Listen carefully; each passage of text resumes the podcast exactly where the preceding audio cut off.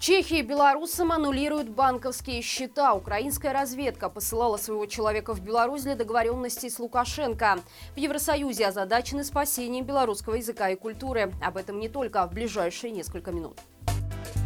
Чехии без предупреждения начали аннулировать банковские счета белорусов и россиян, которые находятся в стране по студенческой или рабочей визе. По сообщениям клиентов, такие случаи происходят с кредита с июня Credit Bank. В финансовых организациях ситуацию обосновывают потенциальными рисками. Однако клиенты уверяют, что счета аннулируются без предварительных уведомлений. Стоит отметить, что по чешскому законодательству банк обязан уведомить клиента, отправив ему сообщение на почту за два месяца до блокировки счета.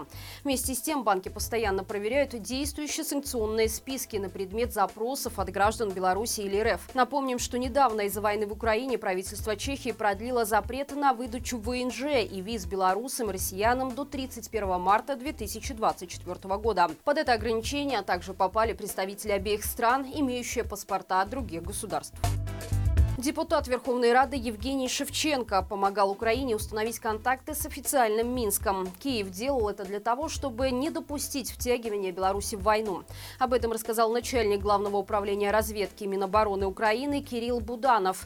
По его словам, Шевченко давно помогает разведке и ни разу не отказывал ГУР, когда к нему обращались с определенными просьбами.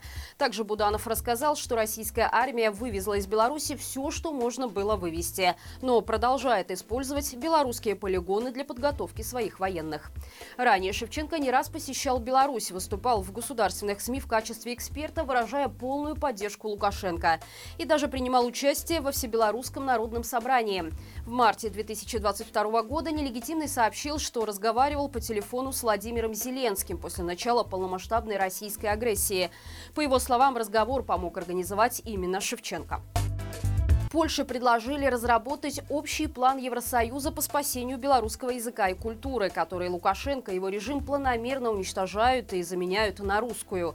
Такое заявление сделал министр культуры Польши Петр Глинский. Он сослался на сообщение белорусских организаций, которые просили Варшаву поднять этот вопрос в ходе форума ЕС.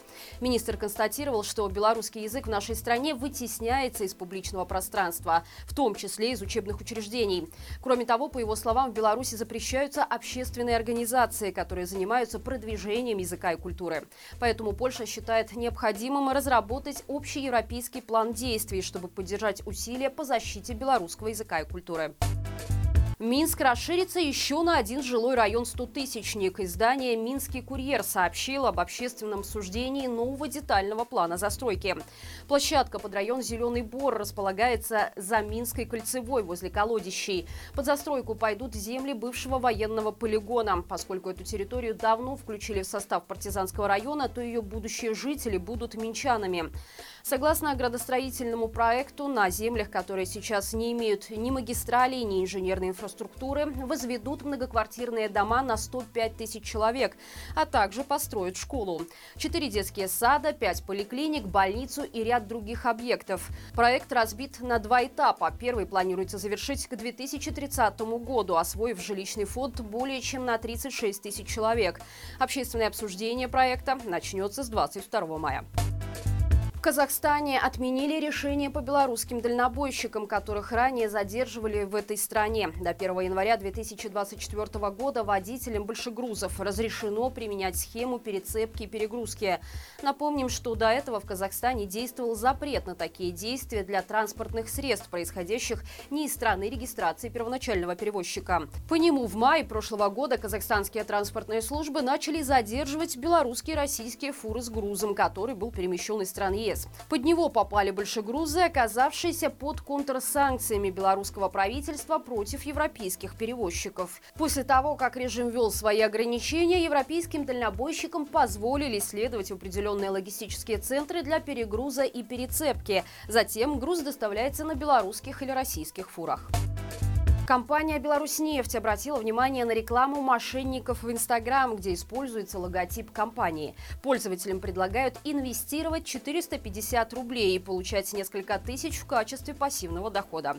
«Беларусьнефти» призвали не переходить по подозрительным ссылкам, не оставлять свои платежные данные и не проходить тесты на сторонних источниках, а также сообщать о случаях такой рекламы компании в личные сообщения или директ.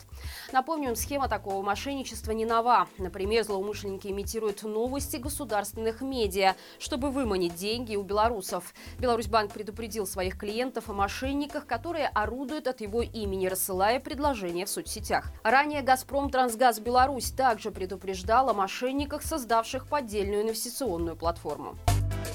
И это все на сегодня. Напомню, что на нашем канале вышел новый выпуск «Горячего комментария», в котором обсудили с экспертами, кто спасет Беларусь от России в случае, если Лукашенко не станет.